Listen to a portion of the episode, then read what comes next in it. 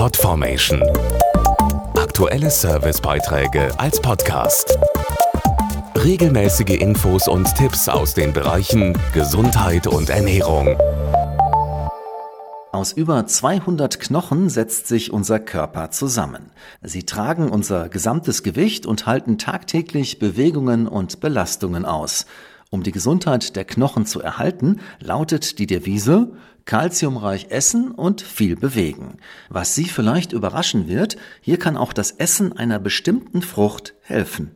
Trockenpflaumen gelten allgemein als gut für die Verdauung. Bisher weniger bekannt ist ihr Effekt auf die Knochengesundheit, erklärt Ernährungswissenschaftlerin Stephanie Kissing. Wissenschaftliche Studien zeigen, dass regelmäßiges Essen von Trockenpflaumen einen günstigen Einfluss auf die Knochendichte hat. Die Trockenfrüchte sind reich an Vitamin K und dieser Mikronährstoff unterstützt die Knochenstabilität. Außerdem liefern Trockenpflaumen Mangan, das zum Erhalt der Knochen beiträgt und die Bildung von Bindegewebe fördert.